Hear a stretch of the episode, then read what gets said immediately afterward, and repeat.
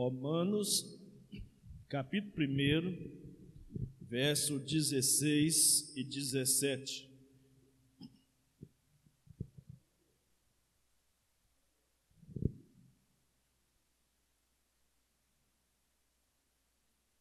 Todos encontraram, amém? Pois não me envergonho do Evangelho, porque é o poder de Deus para a salvação de todo aquele que crê primeiro do judeu, também do grego, visto que a justiça de Deus se revela no Evangelho, de fé em fé, como está escrito: o justo viverá por fé. Amém. Nosso Deus, nosso Pai, nós te agradecemos nesta noite pela tua palavra por todo o impacto e por toda a importância que essa palavra tem em nossas vidas. E tudo queremos, que queremos, ó Deus, nesta noite é que de uma maneira especial a nossa vida seja influenciada pela tua palavra, transformada, despertada, e que na vida prática diária essa palavra possa repercutir nas nossas ações, nas nossas palavras, nas nossas atitudes, nosso comportamento perante o Senhor, perante as pessoas ao nosso redor, perante a sociedade de um modo geral. Que nós assumamos os riscos dessa palavra. E nós assum assumamos também os benefícios dessa palavra. É a nossa oração. Em nome de Jesus. Amém e amém. Amém? Nossa herança reformada. Quando se fala de fé reformada ou se fala de reforma protestante, quando se fala de reforma de um modo geral, estamos falando de conserto, de algo que precisa ser consertado. É o que acontece com um carro, com a bicicleta, com uma roupa, com uma casa. São os reparos que precisam ser feitos para que os objetos aqui mencionados mantenham o nível de funcionamento da forma que se espera. Quando a coisa não vai bem, quando alguma engrenagem não vai bem, é preciso que seja consertado. No caso da igreja, não estamos falando do prédio, estamos falando da essência, que é o seu ensinamento doutrinário e a sua prática como estilo de vida que devemos cultivar, ou de comportamento que é guiado pelas nossas crenças. Quando se fala de reforma no contexto de igreja, estamos pensando nisso. Até porque a, a igreja já tem um fundamento. A igreja já tem um único Senhor, que é Cristo.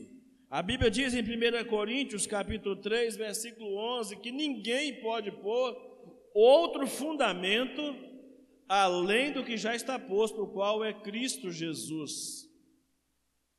No Evangelho de Mateus, capítulo 16, os versos 16 a 19, num diálogo de Jesus com seus discípulos, o apóstolo Pedro responde a perguntas de quem é Jesus, dizendo: Tu és o Cristo, o Filho do Deus vivo. E Jesus então se revela a Pedro, dizendo: Olha, Pedro, não foi de você mesmo essa resposta.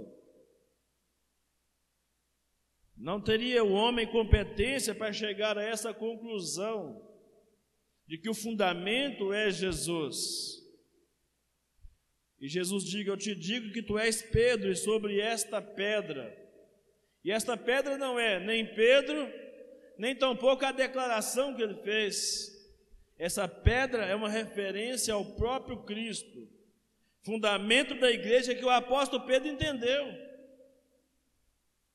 Que o catolicismo romano não entendeu, mas que o apóstolo Pedro que é tido pelo catolicismo romano como o primeiro papa, Pedro entendeu perfeitamente. Na sua primeira carta, no capítulo 2, de 6 a 9, o apóstolo Pedro diz que a pedra que os edificadores rejeitaram, esta pedra veio a se tornar a principal pedra de esquina, que é pedra de tropeço para aqueles que se escandalizam na palavra, mas é a coluna forte da igreja. Jesus Cristo, nosso Senhor. Em outras palavras, é tudo que gira em torno da pessoa de Cristo, em torno da obra de Cristo, em torno dos ensinamentos de Cristo, do exemplo da própria vida de Cristo. É disso que a Bíblia está dizendo, e é isso que irrompeu o movimento de reforma protestante no século XVI. Foi em cima dessa premissa, em cima dessa verdade, Lutero entendeu que a igreja do seu tempo precisava de uma reforma, que a igreja do seu tempo já havia desviado há muito da essência do ser igreja. Com essa com esse fundamento cristocêntrico. A igreja havia desviado o foco do centro, que é Jesus. Mas Lutero não tinha interesse de acabar com a igreja, não tinha interesse de mudar de igreja ou criar uma nova religião. O que Lutero pretendia é que a igreja refletisse sobre os desvios doutrinários, sobre as práticas doutrinárias que ela estava adotando, que não condiziam mais com esse fundamento do Evangelho, do puro Evangelho de Jesus. O que Lutero queria que a igreja reformasse seus ensinos e suas práticas. Isso estava no pensamento, na mente de Lutero, ao pensar em reformas, em propor reformas. O ato de Lutero, irmãos, o ato histórico, marcante, de pregar na porta da igreja de Wittenberg as suas 95 teses. Esse ato histórico não era uma afronta. Talvez alguém olhando hoje para a história 500 anos, 504 anos passados, pode imaginar que fosse uma afronta da parte de Lutero pregar aquelas 95 teses na porta da igreja, onde era uma igreja e escola, da qual ele era um dos líderes. Não, era uma, prática, era uma prática comum da sua época, da sua cultura. Quando alguém tinha algum assunto a ser debatido, pregava-se na porta da instituição e chamava o povo, chamava as autoridades, chamava os líderes para o debate, o debate das ideias. Chamava-se os intelectuais e os religiosos da época para um debate de ideias, para uma reflexão sobre necessidade de mudanças, uma correção na rota, na caminhada como aquilo que Lutero estava propondo. Não era de interesse dos religiosos de sua época, preferiram declarar guerra contra Lutero e seus ensinamentos, do que pensar ou debater o que estava sendo proposto pelo monge agostiniano Martim Lutero. Essa é uma realidade histórica. Então, toda essa transformação que veio a partir da reforma protestante, de 31 de outubro de 1517, imagino eu, que tomou forma, consistência, grandiosidade, da forma que tomou, certamente por um propósito e por uma direção divina. Deus guiou a história da igreja, Deus guiou a história do seu povo para esse ápice. Pois depois do Pentecostes, esse foi o maior acontecimento da história da igreja de todos os tempos, que mudou radicalmente o comportamento da igreja. E aquilo que nem mesmo Lutero imaginava, houve uma cisão, houve uma separação. O que dizia respeito às práticas e aos ensinamentos pregados até então. Eu fico pensando que assim como Deus, lá no passado, endureceu o coração de Faraó, no, no momento da libertação do seu povo do Egito, Deus também tem endurecido o coração dos líderes religiosos da época de Lutero, para que a igreja remanescente fiel se manifestasse, se levantasse e prosseguisse, a ponto de romper com a estrutura institucionalizada e romanizada da igreja que vinha com sua origem apostólica, mas que não tinha nada de doutrina dos apóstolos. E com isso imagino que toda vez que a estrutura, toda vez que a instituição sobrepõe mais que a essência, temos sérios problemas na proclamação do verdadeiro Evangelho. Esse Evangelho que o apóstolo Paulo diz aqui, do qual não se envergonhava. Quando a estrutura, a instituição fala mais alto que a essência, os problemas, as heresias, os falsos ensinamentos começam a brotar.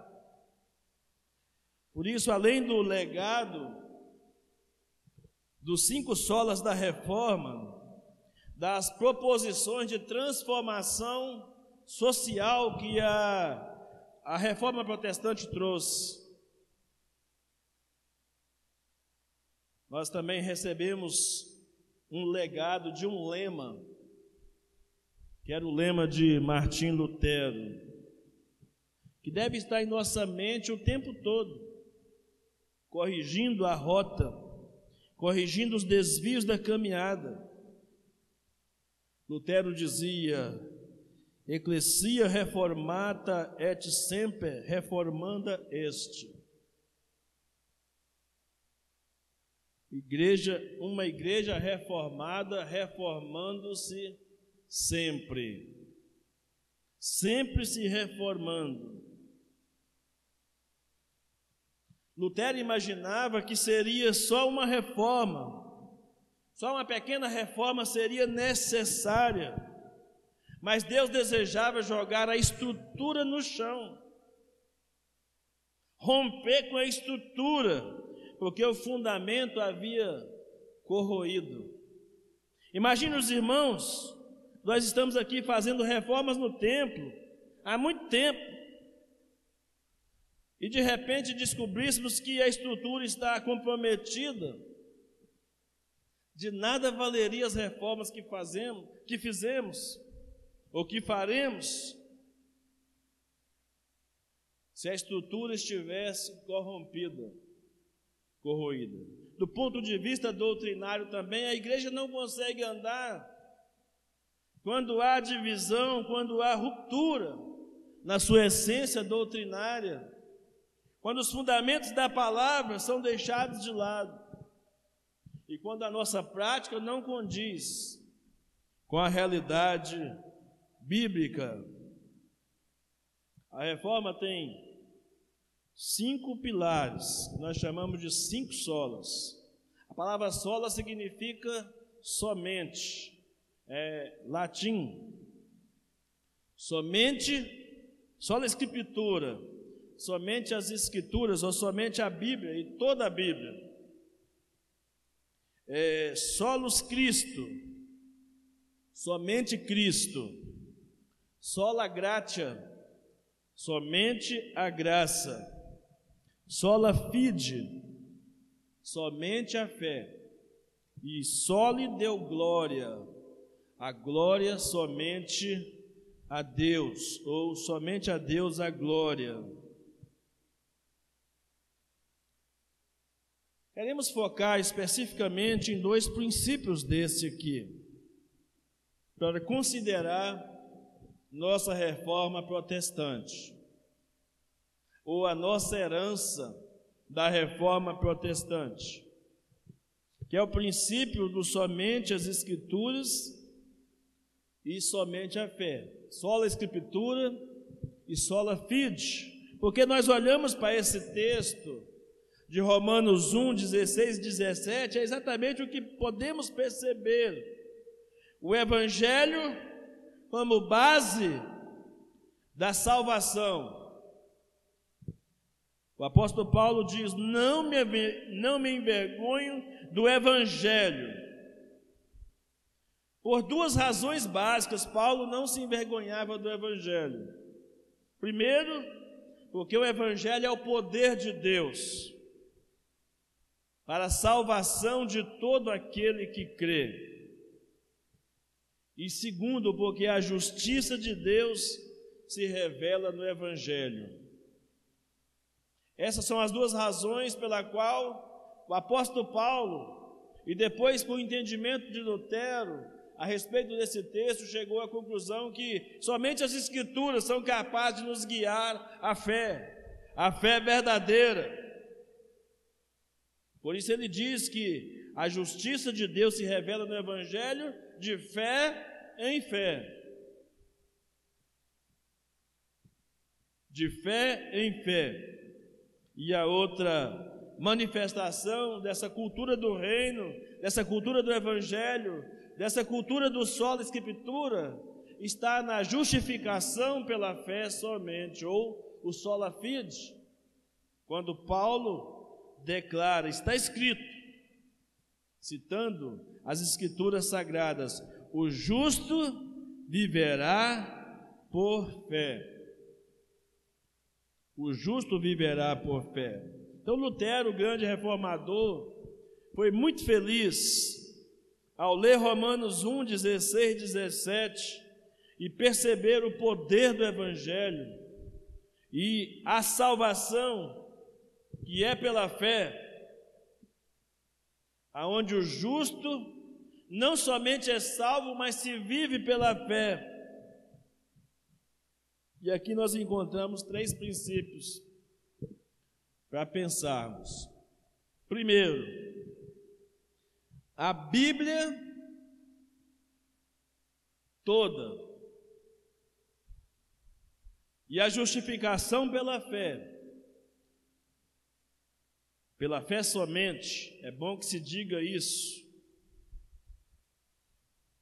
Impulsionaram, foi o, o, o motor, né, o, foi o impulso para o movimento chamado Reforma Protestante.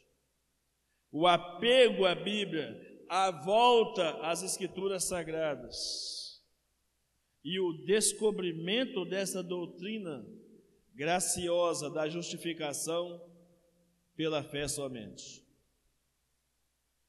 Esse é o primeiro princípio. Ela impulsiona, a Bíblia e a justificação pela fé somente impulsionaram ou irromperam com o movimento de reforma protestante. O segundo princípio é a Bíblia e a justificação pela fé somente deram continuidade ao movimento de, de reforma protestante. Deram continuidade ao movimento de reforma protestante. E o terceiro princípio é que a Bíblia e a justificação pela fé são o fundamento ou fundamentais para que haja um reavivamento nos dias atuais das verdades da reforma.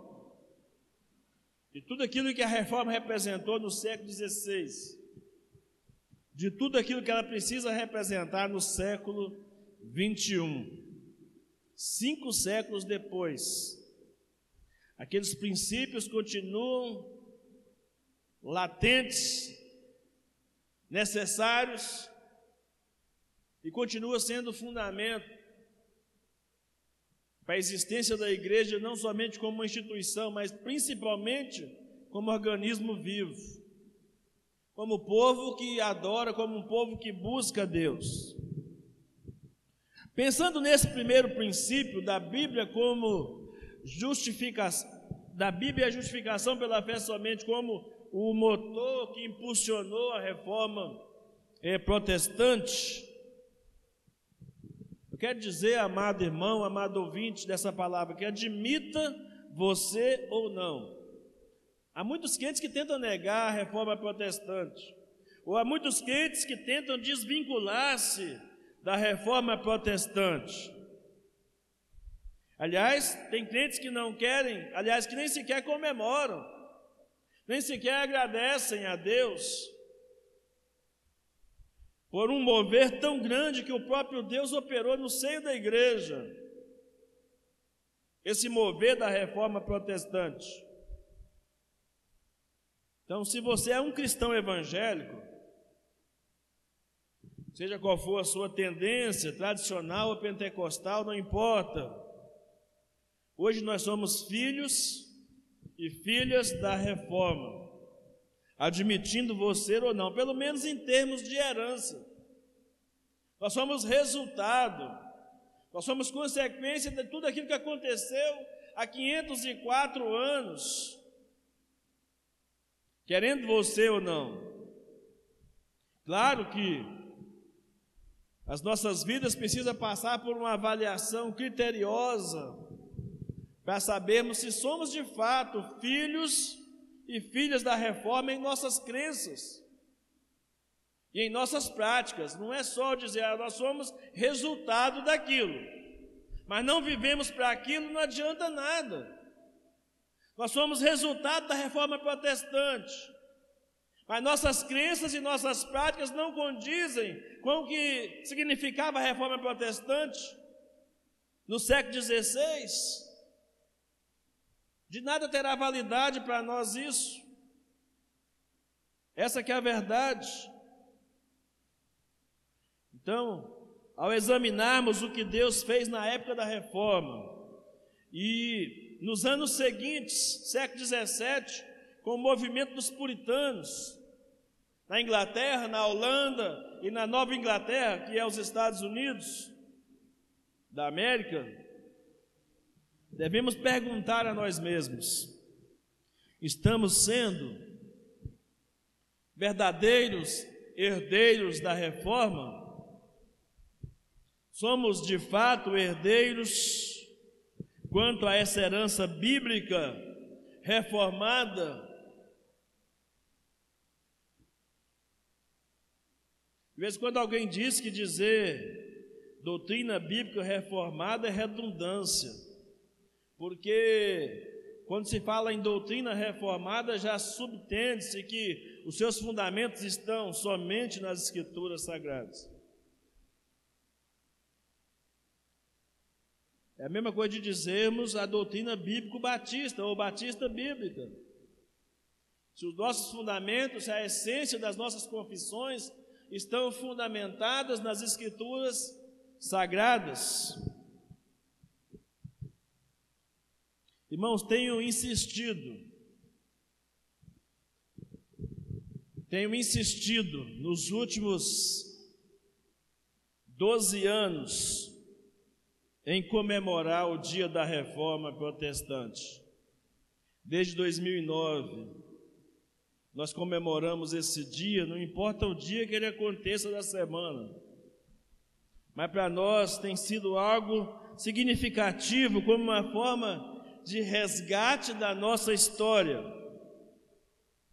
mas também com uma oportunidade de reavivar em nós uma apreciação, não apenas pelo que Deus fez no passado, mas por aquilo que Deus está fazendo em nós e aquilo que vamos deixar de legado para as próximas gerações. Deve ser o nosso compromisso constante. Meu primeiro contato com a doutrina reformada, embora as igrejas batistas, de um modo geral, tenham sua origem na reforma,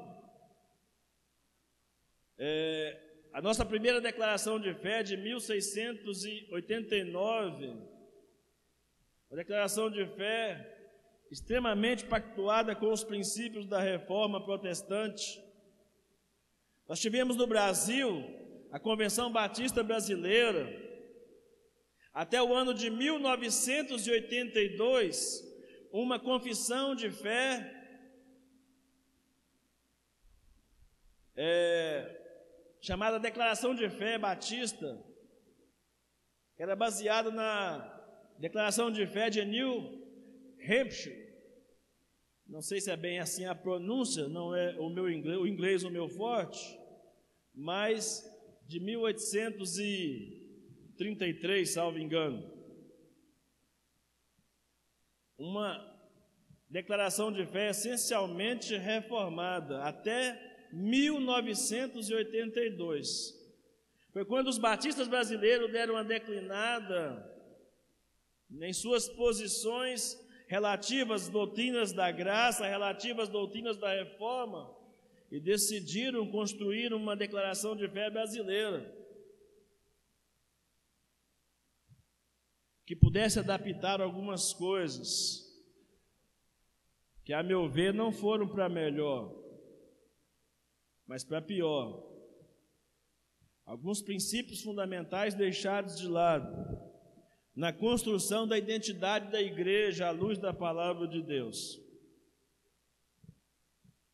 Por isso ainda tenho mais por vontade própria o desejo de estudar as declarações de 1689 e a declaração antiga até o ano de 82, que era vigente em nosso país. Então, uh, meu primeiro contato com, fora esse princípio que a própria Igreja Batista carrega na sua essência, na sua formação, meu primeiro contato com as doutrinas da graça foi no, quando eu tinha 16 anos de idade. Foi quando eu conheci a história de Jonathan Edwards. E a vida desse homem impactou poderosamente a minha vida. Poderosamente a minha vida. As 70 resoluções de Edwards, o comprometimento dele como um puritano que desejava agradar o coração de Deus e preservar os princípios da reforma. Essas questões, essas convicções marcaram profundamente a minha vida e que por algum tempo fui induzido a abandoná-los. Mas me lembro até hoje, quando no ano 2000, na virada do século, de uma maneira inexplicável, me senti profundamente alcançado pelas doutrinas da graça quando eu não procurava por elas. Senti novamente a chama da reforma protestante se acendendo em meu coração. E eu sou grato a Deus por isso, por me trazer uma nova compreensão, ou me fazer, me fazer voltar às origens. E falando nisso, nós pensamos, então, qual que é essa herança, pastor? Qual que é essa herança da reforma protestante que tanto se fala de nossa herança reformada? A principal herança que trazemos da reforma é a volta às escrituras sagradas. O povo de Deus deve pregar, deve ensinar que a Bíblia é a palavra de Deus. Ela não contém a palavra de Deus, conforme os liberais tentaram ensinar nos seminários, nas faculdades teológicas, dos anos 60 até os anos 90. Várias gerações de líderes foram formados sob um princípio de teologia liberal, onde a Bíblia é, deveria ser contestada. Onde alguns mitos deveriam ser, alguns, algumas histórias bíblicas deveriam ser colocadas num nível de mitos, onde a verdade precisaria ser relativa, não pudesse ser absoluta. Mas nós, como povo de Deus, temos que pregar que a Bíblia é a palavra de Deus, que a Bíblia é somente a, e somente a Bíblia é a nossa regra única de fé e de prática. E todo cristão deve viver debaixo da orientação da palavra de Deus.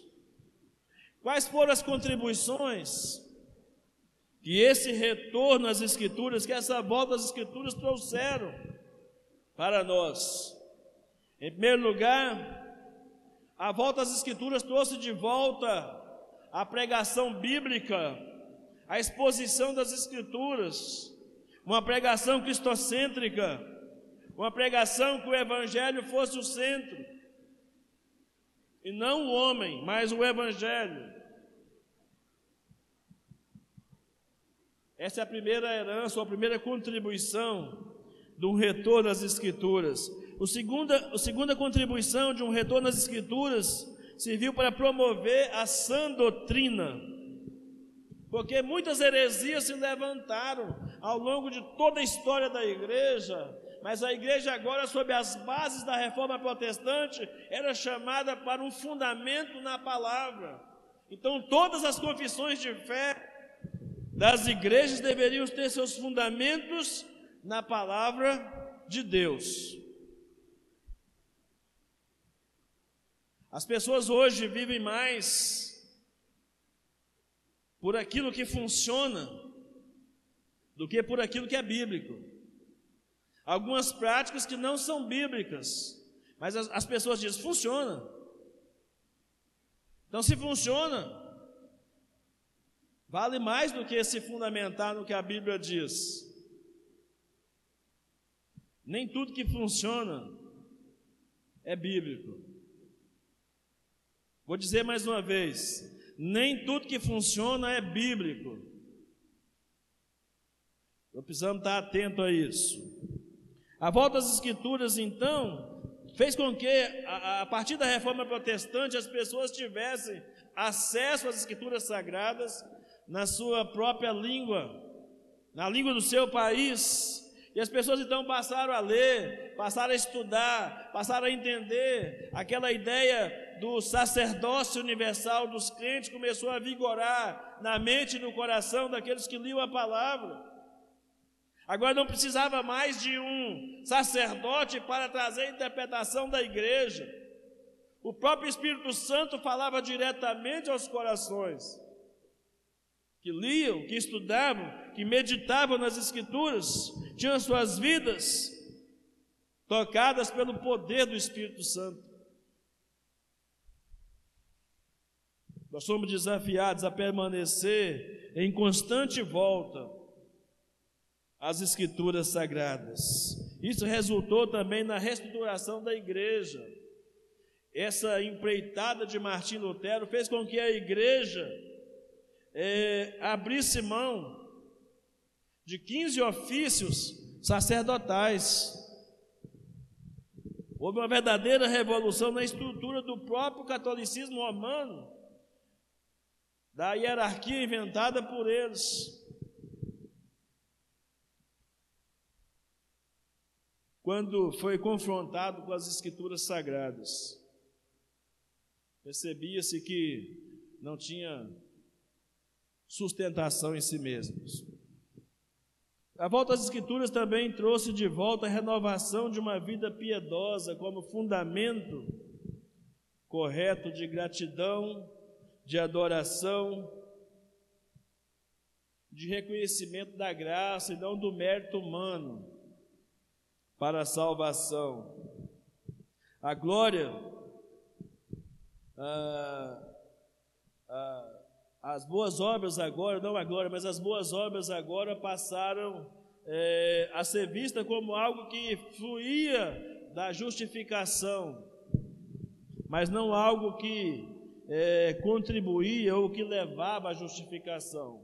Ou seja, aqui nós dizemos, com, em outras palavras mais simples, você não faz obras para ser salvo, mas você faz obras porque você já é um salvo em Jesus.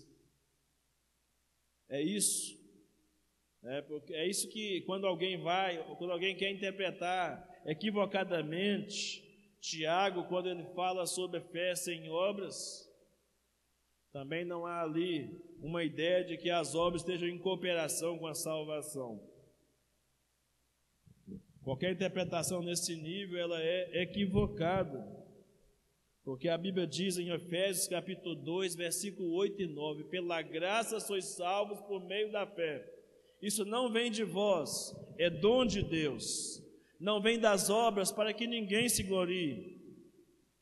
Então já está decretado pela palavra que não vem das obras a nossa salvação. Mas nem por isso deixamos de realizá-las. Mas como resultado de nossa gratidão e não como instrumento para a nossa salvação. Acima de tudo, a volta das Escrituras trouxe de volta a glória de Deus no meio da igreja, irmãos.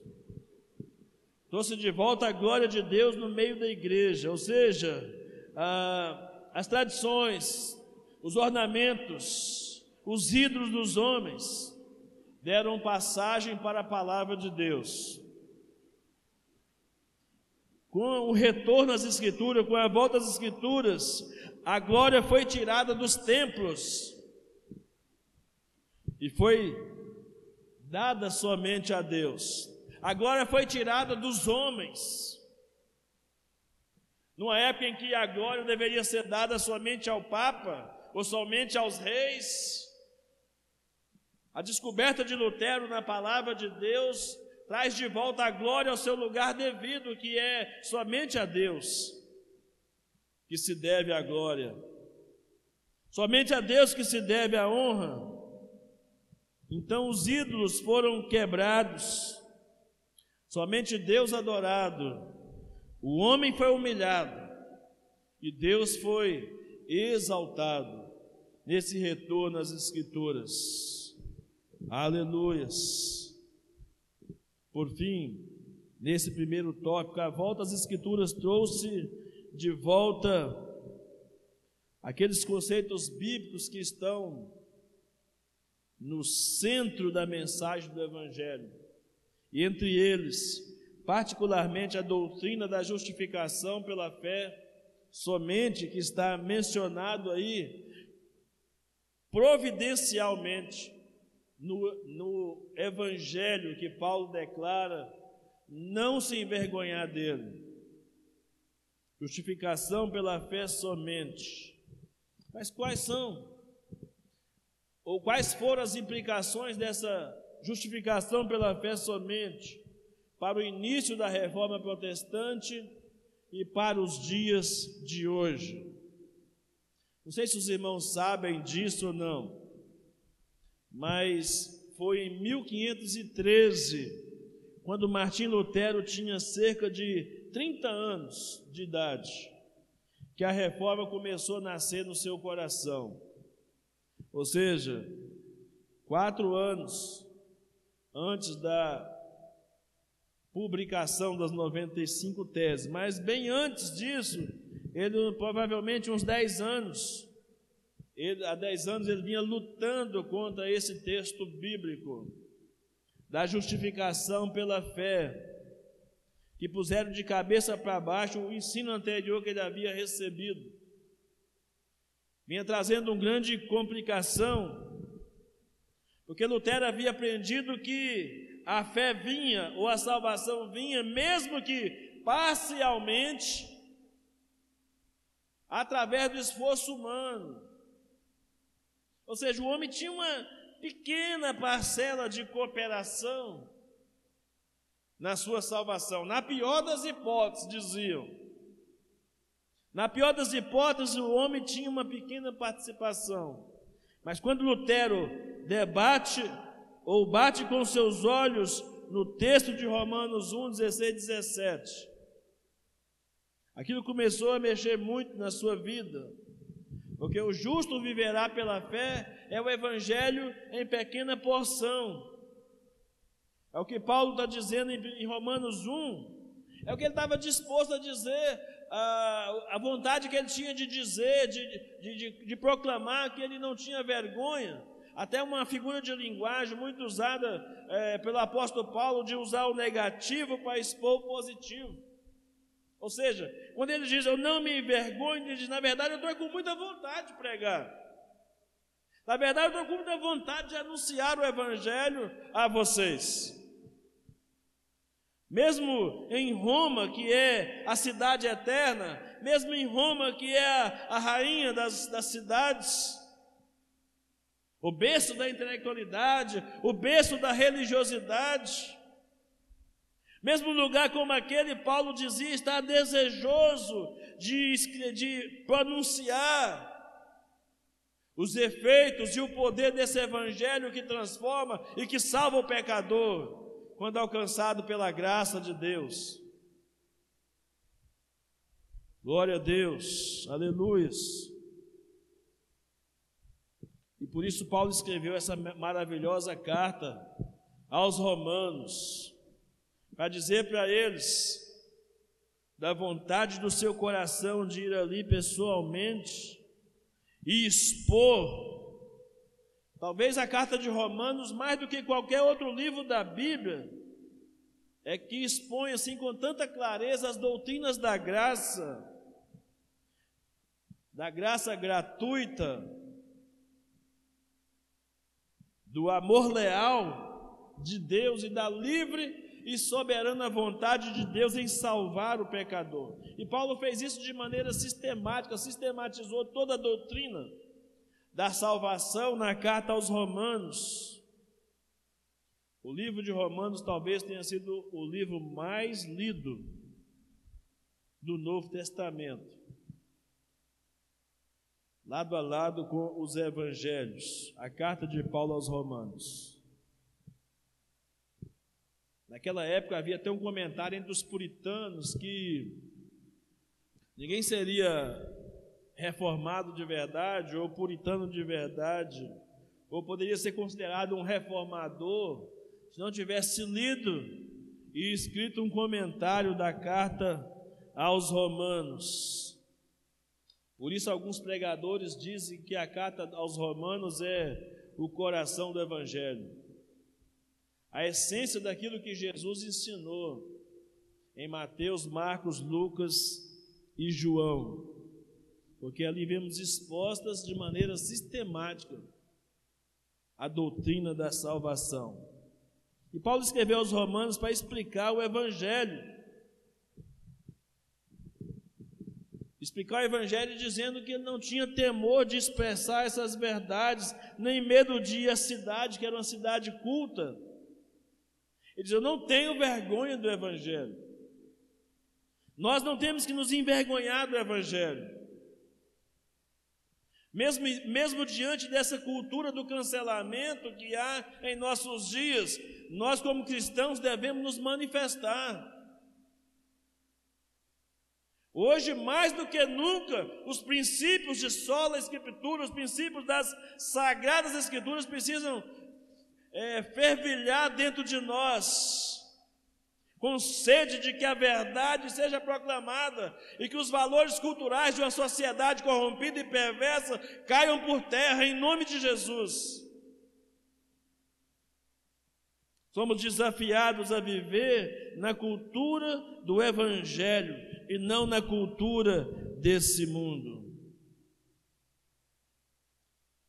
Quando Paulo diz que não se envergonhava do Evangelho, em outras palavras, ele estava dizendo: Olha, eu ficaria contente em levar o Evangelho até vocês, porque eu não me envergonho dele, eu me vanglorio desse Evangelho, eu estou pronto a pregar esse Evangelho em todo lugar, porque essa é a melhor e essa é a maior notícia que o mundo já ouviu: é o Evangelho Os anjos, quando vieram anunciar o nascimento de Jesus, afirmaram: Eis que trago novas de grande alegria, que será para todo o povo. Na cidade de Davi nasceu hoje o Salvador, Cristo, Senhor. Paulo então olha para esse texto que ele escreveu como um incentivo, ou nos dá, a partir de Paulo, um incentivo para que você e eu, para que nós, como igreja, pensemos que tipo de justiça que esse evangelho traz para nós. E Paulo deixa claro: a justiça de Deus e Paulo não está falando aqui especificamente de um atributo de justiça por justiça. Lutero entendeu assim a princípio, ficou maluco. Lutero ficou doido, querendo satisfazer a justiça de Deus com as suas próprias forças. Ele ainda não, via, não havia entendido o que significava a justiça ser revelada de fé em fé. Lutero se agonizava com a tentativa de satisfazer a justiça de Deus. Como é que Paulo pode dizer se gloriar nessa justiça? Lutero ficava sem entender. Ele via a justiça de Deus como altamente punitiva. E não poderia encontrar na justiça de Deus a libertação e a salvação dos seus pecados. Como eu posso, dizia Lutero, como eu posso é, viver pela justiça de Deus quando eu tenho gasto toda a minha vida tentando evitar a justiça de Deus, porque a justiça de Deus deve me condenar? Lutero perguntava a si mesmo. Passou anos e anos da sua vida tentando alcançar as exigências da justiça divina. E todo dia Lutero se chicoteava, todos os dias Lutero se punia, jejuava dias e dias, fazia penitências pesadas, confessava com os seus superiores quase todos os dias, a ponto de um sacerdote dizer a Lutero: Lutero, por que você não dá uma saidinha do convento ou do mosteiro? Que você não dá uma saidinha daqui, vai arrumar ah, alguma coisa, algum pecado real. Você inventou pecado na sua cabeça, vai curtir a vida aí para você tentar justificar essa preocupação que você tem quanto ao pecado e quanto a satisfazer a justiça de Deus. Lutero havia sido levado pelo Espírito Santo a ver a, o estado da sua natureza pecaminosa. E aí, por, menos, por mais que ele não tinha é, se envolvido com muitas coisas no mundo, mas aquele orgulho, aquela vaidade, aquele interesse de querer satisfazer a justiça de Deus por conta própria, revelava a natureza amada do seu coração. E o Espírito Santo estava tentando de alguma forma fazer Lutero enxergar que a solução estava exclusivamente na graça gratuita de Deus. Lutero pensava que ele tinha que produzir justiça própria para satisfazer a Deus. Por dez anos ele tentou fazer isso. Viveu lutando contra a justiça de Deus ou face a sua própria injustiça e não satisfazer os desejos e a vontade de Deus. Mas Deus permitiu que um homem chamado Johann Staupitz, que era um convertido, mas que continuava habitando lá, no local onde Lutero fazia suas penitências. Deus permitiu que esse homem se tornasse seu conselheiro espiritual. E esse homem, Depois de ser liberto pelo, pelo sangue de Jesus, Deus usou a vida desse homem para ajudar Lutero a se encontrar nesse texto a porta da salvação pela fé. Pela graça sois salvos por meio da fé.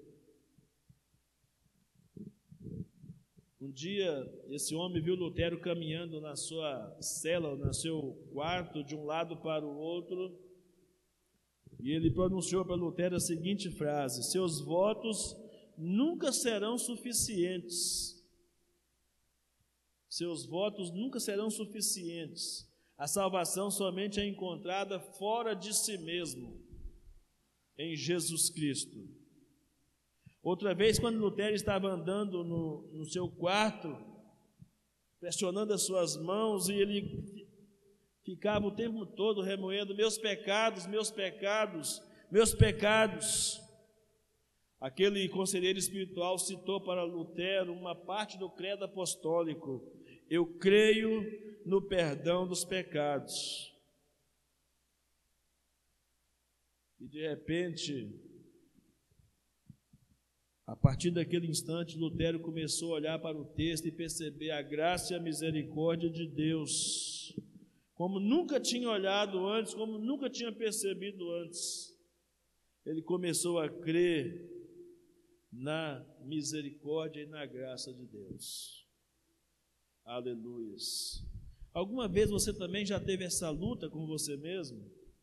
Lutar por santidade, lutar para poder fazer a vontade de Deus, lutar para acertar nas suas decisões.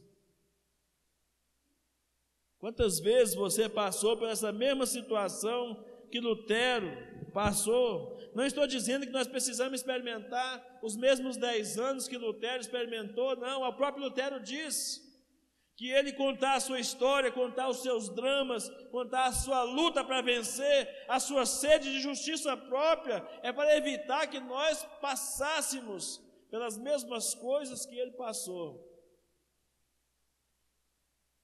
Quando ele descobriu quando finalmente as palavras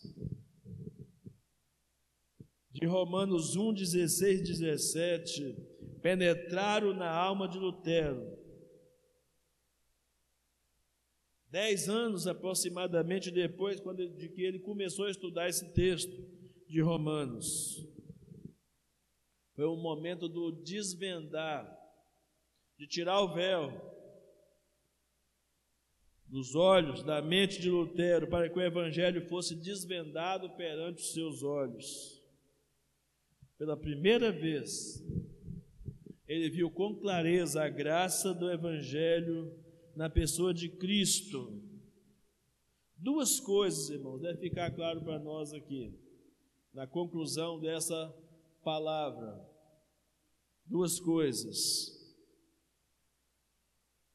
que você e eu nunca seremos capazes de fazer, mas que deve ser feita por nós. Primeiro, nós nunca poderemos cumprir a lei, e nós devemos cumprir, seja por nós mesmos, ou seja por outra pessoa que tenha feito isso por nós. Isso chama-se justificação pela fé. Jesus fez por mim e por você aquilo que nós não éramos capazes o suficiente de fazermos. A segunda coisa,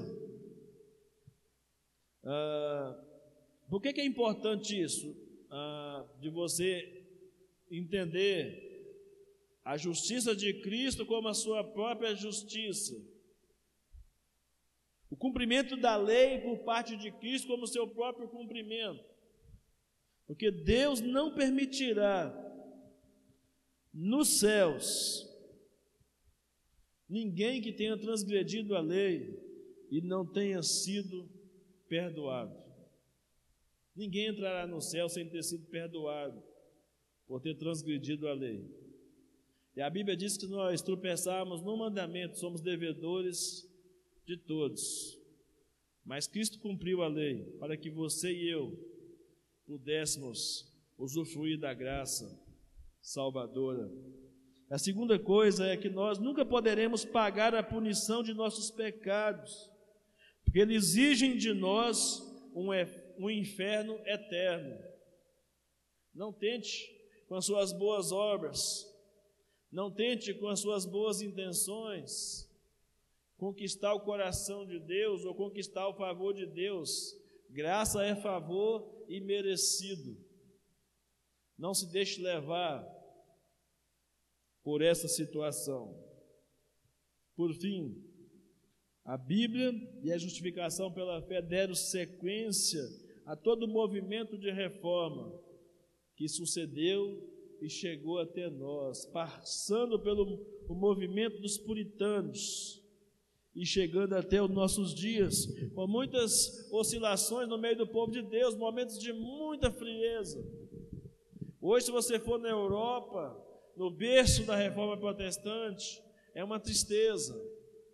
Muitas igrejas fechadas, igrejas que foram símbolos, templos que foram símbolos da reforma, que viraram cassinos, viraram boates, ou simplesmente viraram pontos turísticos, onde as pessoas perderam totalmente o contato com os fundamentos da reforma protestante. Que Deus levante novamente homens como Martin Lutero, John Owen, Jonathan Edwards, Thomas Hawker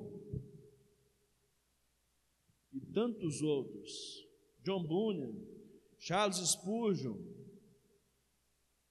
Deus levante tantos outros em nossa geração, porque para um reavivamento que nós precisamos em nossos dias, para uma volta aos princípios da reforma, Precisamos de pessoas, de homens de Deus, de mulheres de Deus, que nos conduzam à Bíblia, nos tragam um retorno às Escrituras e que fundamente a salvação na justificação pela fé somente.